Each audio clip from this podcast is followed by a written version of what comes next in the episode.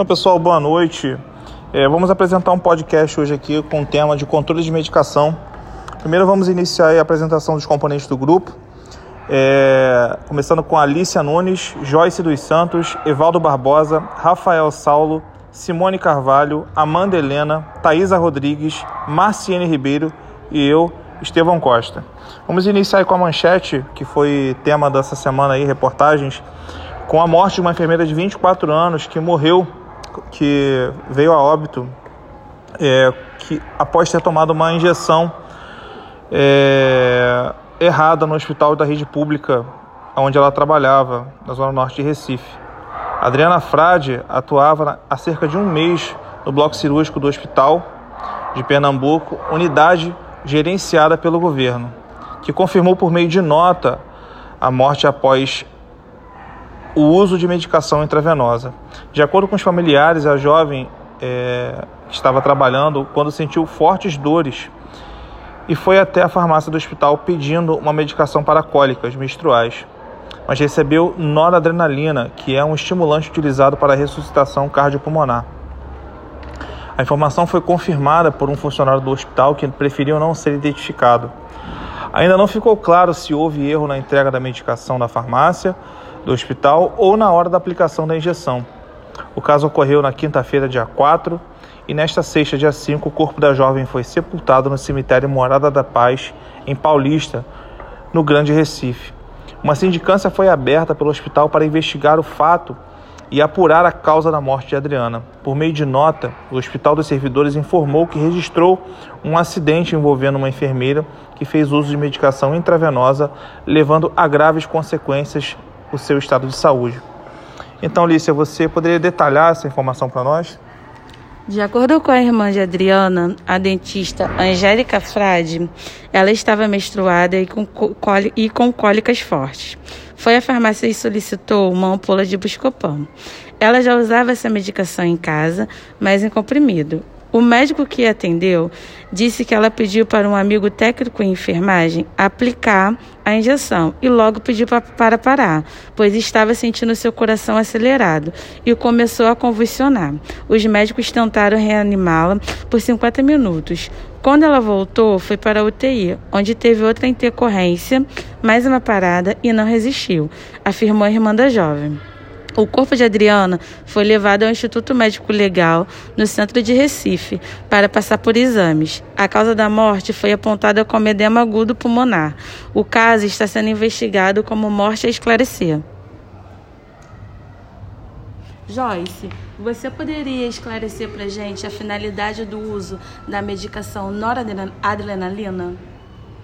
Sim, Lícia. Então, a noradrenalina ela é um composto químico envolvido em vários processos importantes do organismo.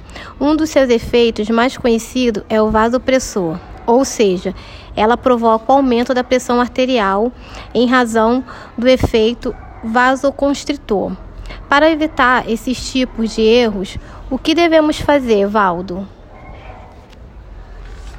Se houvesse conhecimento sobre os nove certos de administração de medicamento, não haveria troca de, de medicação. Rafael, o que, que indica alguns dos nove certos? Então, vou falar sobre um, um dos primeiros certos, que é o paciente certo. Verificar no prontuário o nome, o leito, se corresponde ao mesmo, através da identificação da pulseira. Evitar dois tipos de pacientes na mesma enfermaria o segundo certo é o medicamento certo. Conferir se o medicamento administrado perante o profissional corresponde ao paciente e verificar no prontuário também se o paciente tem algum tipo de a, reação alérgica ao, ao qualquer tipo de medicamento. Simone, você pode falar sobre o terceiro certo?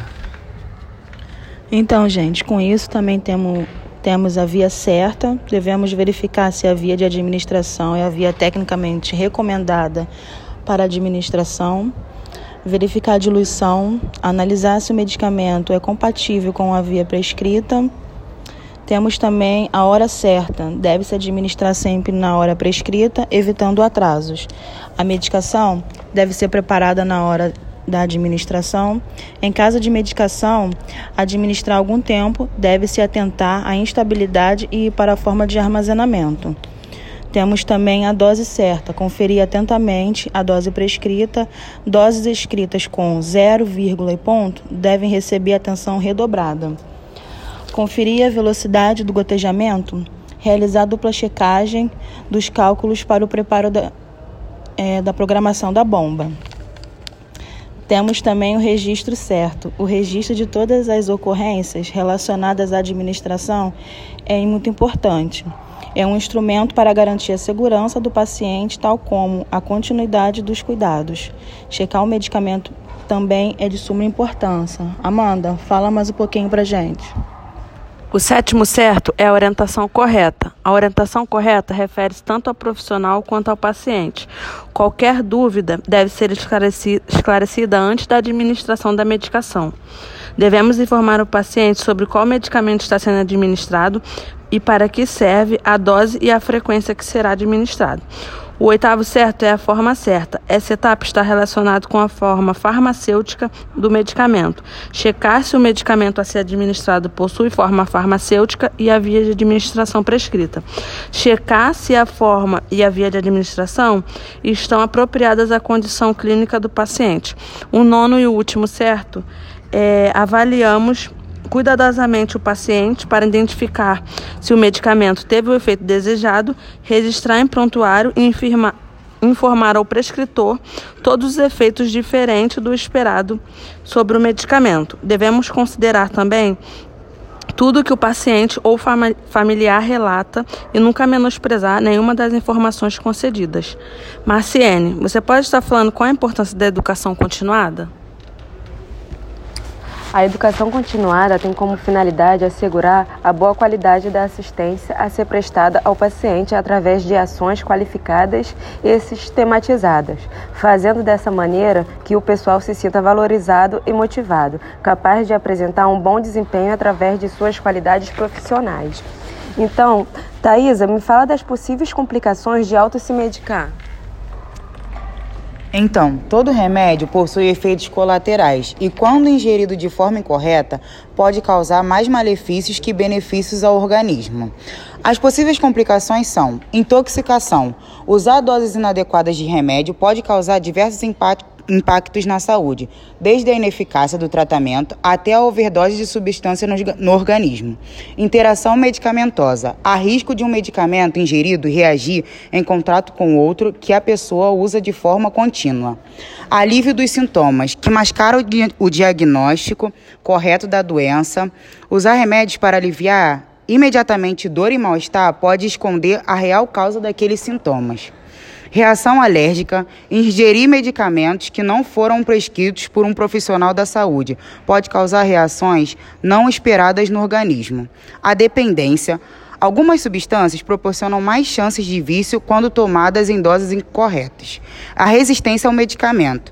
Usar indiscriminado de um remédio pode facilitar o aumento da resistência dos micro-organismos àquela substância. Muito obrigada a todos vocês que tiraram um tempinho para estar aprendendo com a gente nesse podcast. Vamos estar deixando um e-mail para qualquer dúvida, estaremos de, é, dispostos a ajudar. É isso, tamo junto. Valeu, galera.